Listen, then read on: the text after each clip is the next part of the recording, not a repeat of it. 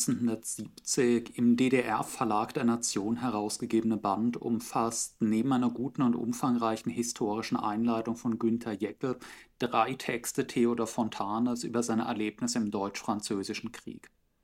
Kriegsgefangen erlebt es 1870, aus den Tagen der Okkupation eine Ost Osterreise durch Nordfrankreich und Elsass-Lothringen 1871 sowie als Ergänzung eine Auswahl seiner Briefe aus dieser Zeit. Zu einem Klassiker der deutschen Literatur und einem bis heute allgemein bekannten und im Deutschunterricht behandelten Autor wurde Fontane erst durch die Romane seines Spätwerks. Vor deren Erscheinen war er dagegen jahrzehntelang als Journalist bekannt gewesen, und zwar nicht zuletzt als Kriegsberichterstatter. Fontane, der als junger Mann selbst ein Jahr freiwillig in der preußischen Armee gedient hatte, erzielte 1864 im preußisch-österreichischen Krieg gegen Dänemark und dann 1866 im Entscheidungskampf zwischen Süd- und Norddeutschland um die politische Zukunft Deutschlands.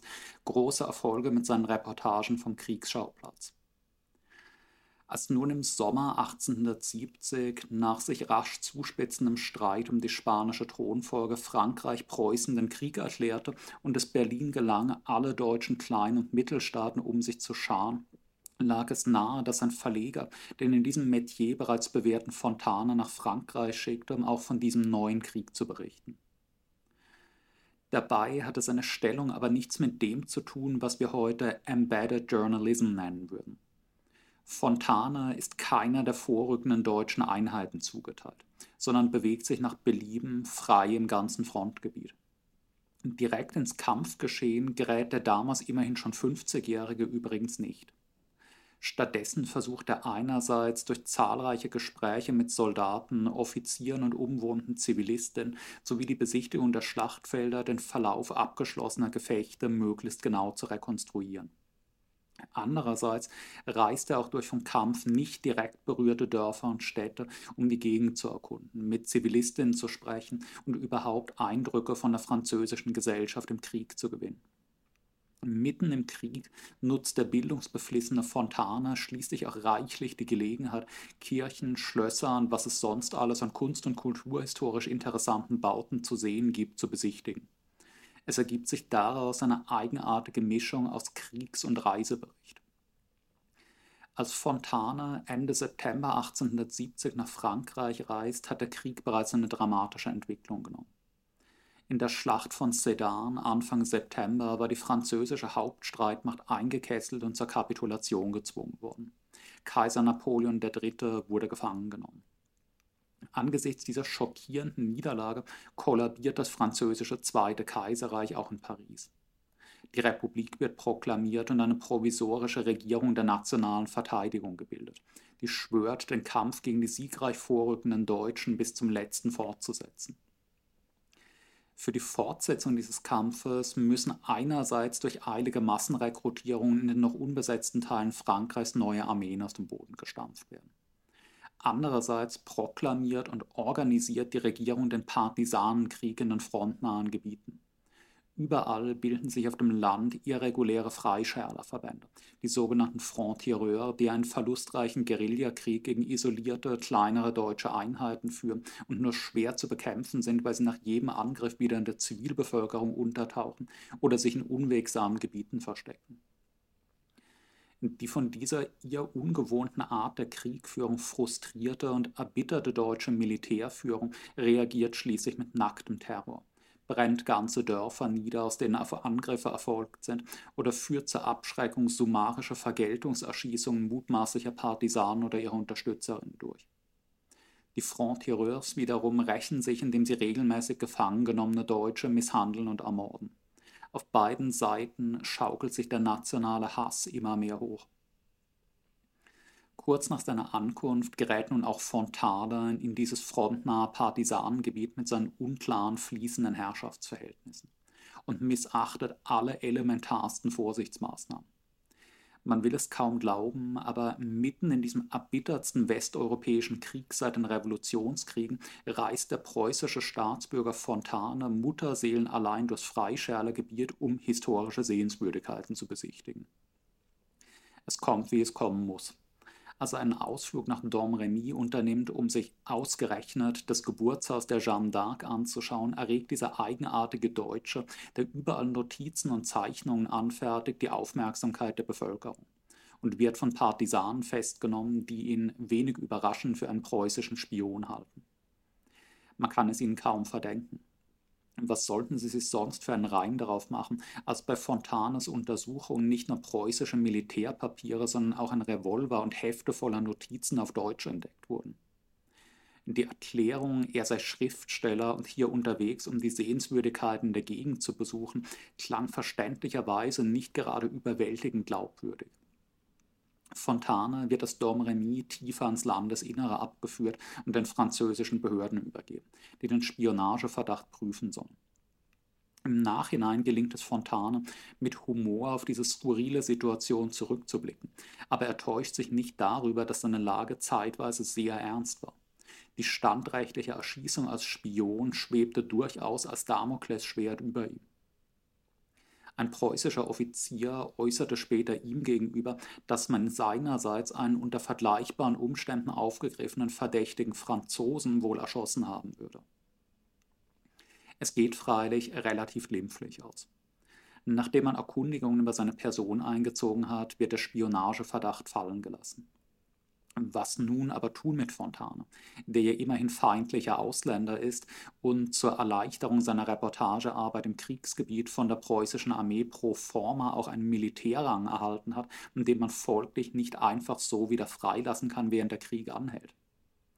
Es wird beschlossen, ihn zum regulären Kriegsgefangenen zu erklären und als preußischen Offizier zu behandeln womit eine monatelange Odyssee durch französische Gefängnisse und Kriegsgefangenensammelstellen beginnt immer weiter nach Westen, immer weiter von der Front weg, bis er schließlich als letzte Station auf der Zitadelle der Atlantikinsel Oleron landet.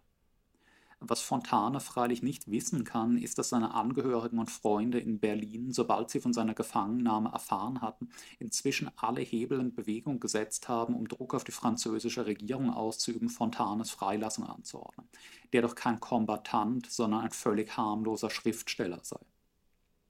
Ja, sogar Bismarck persönlich interveniert schließlich und lässt der französischen provisorischen Regierung androhen, man werde als Vergeltung eine beträchtliche Zahl französischer Gelehrter im besetzten Gebiet inhaftieren, wenn Fontane nicht sofort freigelassen werde.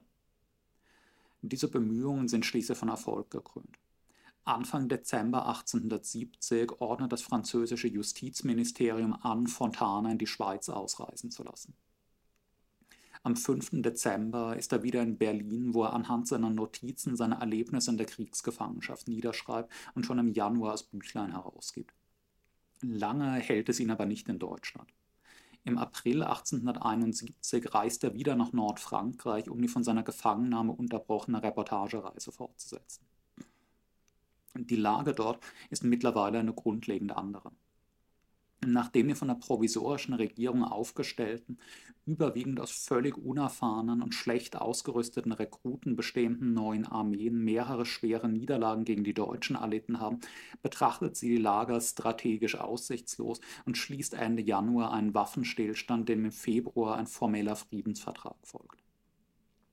Frankreich muss das Elsass und Lothringen ans gerade frisch gebackene Deutsche Reich abtreten und in Anerkennung seiner Kriegsschuld enorme Reparationen von 5 Milliarden Francs zahlen. Bis zur vollständigen Zahlung der Reparationen bleiben deutsche Besatzungstruppen in Frankreich stationiert. Die Friedensbereitschaft der französischen Regierung war freilich auch durch die zunehmende soziale Gärung beschleunigt worden. Die provisorische Regierung mit ihrem ausgeprägt bürgerlichen Klassencharakter erregte in den proletarischen Schichten immer stärkeren Widerwillen. Umso mehr, als man ihre militärischen Misserfolge, ihre Inkompetenz und ihren mangelnden patriotischen Eifer ankreidete. Man hat es offenkundig eilig, bald Frieden mit den Deutschen zu schließen, um den Ausbruch revolutionärer Erschütterungen im französischen Proletariat zu verhindern. Aber zu spät. Im März 1871 ergreifen die revolutionär erregten Teile des Pariser Proletariats und Kleinbürgertums die Macht in der Hauptstadt und proklamieren die Kommune, die Sozialistin auf der ganzen Welt inspiriert, aber schließlich militärisch niedergeworfen wird und in einem Blutbad mit tausenden Hinrichtungen endet. Mitten in diese hoch erregte Lage reist Fontane im April 1871 erneut hinein. Ja, er kommt den Ereignissen so nahe wie nur möglich. Zusammen mit interessiert zuschauenden deutschen Offizieren beobachtet er von einem Hügel außerhalb von Paris, wie die Kommunaden und die Regierungstruppen einander bombardieren und Gefechte am Rand der abgeriegelten Hauptstadt liefern. Es ist eine völlig skurrile Situation. Es ist Abend, oben auf dem Hügel befindet sich ein Theater, an dem deutsche Besatzungsoffiziere und aus der Hauptstadt geflohene französische Bourgeois sich in fröhlicher Sektstimmung ein Konzert von Unterhaltungsmusik anhören, während man im Hintergrund den Geschützdonner aus Paris hört. Nach der Vorstellung schauen sich alle von oben herab ein bisschen das Kampfgeschehen an, kommentieren fachmännisch die Performance beider Parteien, verlieren aber, als es zu regnen anfängt, das Interesse und flüchten sich in ein Café, wo der nette Abend fortgesetzt wird. Fontane ist etwas verstört von dieser Gleichgültigkeit gegenüber den dramatischen Geschehnissen unten in Paris. Aber auch er selbst kann kaum ein Verhältnis zu den welthistorischen Ereignissen entwickeln, deren Augenzeuge er gerade wird. Die Pariser Kommune ist für ihn ebenso wie die Jakobinerherrschaft 1793-94 übrigens, als deren Wiederholung er sie sieht, nichts weiter als ein sinnloser Aufruhr, in dem der Pöbel seiner Raubgier, Rohheit und Brutalität freien Lauf lässt. Für die soziale Bewegung seiner Zeit, den proletarischen Emanzipationskampf, hat er keinerlei Verständnis und so wendet er sich von diesem ihm unbegreiflichen, verwirrenden Ärgernis der Kommune bald wieder ab und geht die Schlachtfelder von 1870 und Kathedralen und historische Schlösser besichtigen. In der Vergangenheit fühlt er sich wohler. Mit der Vergangenheit kann er mehr anfangen als mit seiner Gegenwart. Übrigens fehlt ihm wesentlich sympathischer, allerdings auch in weitem Maße das Verständnis oder doch zumindest die Empfänglichkeit für das zweite neue dominante politische Prinzip seiner Zeit, den Nationalismus.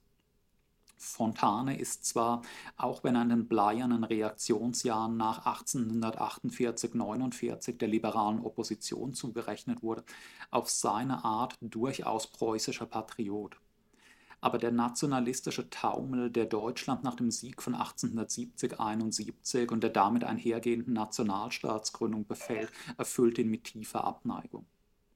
Fontana scheint in vielen seiner Züge eine Art verspäteter Geist des 18. Jahrhunderts zu sein. Kriege sind für ihn Sache der Regierung. Es ist immer wieder notwendig und auch potenziell ruhmreich im Dienst des Staatsinteresses Krieg zu führen aber der Krieg ist eine Sache der hohen Politik und keine des nationalen Hasses. Dem französischen Volk gegenüber hegt Fontana, obwohl er davon überzeugt ist, dass Frankreich diesen Krieg vom Zaun brach, nicht die geringste Antipathie. Und das liegt gewiss nicht in erster Linie daran, dass er als Nachfahre von Hugenotten, also wegen ihres Glaubens verfolgter, nach Preußen geflohener französischer Protestanten, selbst französischer Abstammung ist. Fontana steht im Krieg loyal zu seinem Staat und ist erfreut über die glänzenden deutschen Siege. Aber deswegen empfindet er keinerlei Abneigung gegen Frankreich und die Franzosen und ist angewidert von der Taktlosigkeit, der Häme, dem polternden Überlegenheitsgefühl der Sieger gegenüber der besiegten Nation. Seine beiden Erlebnisberichte aus dem Deutsch-Französischen Krieg sind deutlicher Ausdruck seiner Missbilligung des grassierenden, lautstarken antifranzösischen Chauvinismus in Deutschland. Immer wieder betont er in den Erinnerungen an seine Kriegsgefangenschaft, dass er und die anderen Gefangenen im Rahmen der Möglichkeiten durchaus human und anständig behandelt wurden. Und die meisten Porträts, die er von französischen Beamten und Offizieren zeichnet, sind von Sympathie durchdrungen. Er erinnert seine deutschen Leserinnen daran, dass Frankreich ein Land von in mancher Hinsicht Deutschland überlegenem Kulturniveau sei und Deutsche viel von den Franzosen zu lernen hätten, statt sich ihnen gegenüber als stolze Herren aufzuspielen. Ja, bei Schilderung seiner Reise durch Lothringen und das Elsass begibt Fontane sich ziemlich direkt in Widerspruch zur offiziell vertretenen historischen Legitimierung der Annexion. Das offizielle Narrativ lautete, es könne bei der Annexion von Elsass-Lothringen von einer Eroberung fremden Landes keine Rede sein, denn das Elsass wie Lothringen seien schließlich alte deutsche Länder, die erst im 16. und 17. Jahrhundert von Frankreich aus dem Reichsverband herausgebrochen wurden mit einer deutschen Bevölkerung, die nun befreit und wieder ihrem deutschen Vaterland zugeführt werde. Fontane aber schildert nun offen, dass die Bevölkerung des von ihm durchreisten Lothringen sprachlich und kulturell längst rein französisch geworden sei und sich durchweg nicht befreit, sondern von einer fremden Macht unterworfen fühle. Und selbst im damals noch überwiegend deutschsprachigen Elsass würden die meisten sich eher Frankreich als Deutschland zugehörig fühlen der Dünkel, die Taktlosigkeit, die Rohheit schließlich der neuen deutschen Beamten im Elsass, die die Bevölkerung schikanierten und verachteten, ließe zweifelhaft erscheinen, ob die Integration des Elsass ins neue Reich wirklich gelingen könne. Im Chauvinismus besoffenen, frisch vereinten Deutschland von 1871 kamen solche Töne nicht sonderlich gut an. Fontane galt als Franzosenfreund. Seine Frankreich und das französische Volk in einem überwiegend positiven Licht zeichnenden Erlebnisberichte fanden dementsprechend eine kühle Aufnahme. Er stand in Opposition zu seinem Zeitgeist wie heute publizistische Russenfreunde. Es handelt sich bei diesen Erlebnisberichten Fontanes aber freilich nicht um politische Pamphlete. Seine politischen Reflexionen sind eingestreut in die Schilderung seiner Kriegs- und Reiseerlebnisse oder auch nur fein angedeutet in der Art, wie er Gespräche wiedergibt und Charaktere zeichnet, mit denen er auf deutscher wie französischer Seite in Kontakt kommt. Ein unschätzbares historisches Dokument sind diese Berichte allemal. Fontanes Stellung als literarischen Beobachter, in der aber doch mitten im Geschehen drinsteckt, die Wiedergabe von Gesprächen mit hunderten französischen wie deutschen Soldaten samt Schilderung ihrer Erlebnisse, seine historischen und landeskundlichen Abschweifungen machen aus diesem Bericht einen einzigartigen Einblick in den deutsch-französischen Krieg und die Atmosphäre in Frankreich im Zeitalter dieser dramatischen Umwälzung. Manches ist freilich auch etwas langatmig die seitenlangen topografischen Beschreibungen besuchter Schlachtfelder und die minutiöse Rekonstruktion der Truppenbewegungen in den dort stattgefundenen Gefechten sind für Militärhistoriker sicher sehr interessant wurden mir militärisch mäßig bewanderten Leser aber irgendwann so ermüdend, dass ich bei solchen Passagen immer wieder ein paar Seiten übersprang und weiterlas, wo es weitergeht mit Fontanes eigenen, immer fesselnd beschriebenen Erlebnissen. Jedenfalls eine starke Leseempfehlung für jeden mit Interesse an Geschichte des 19. Jahrhunderts und insbesondere der Genese des deutsch-französischen Konflikts.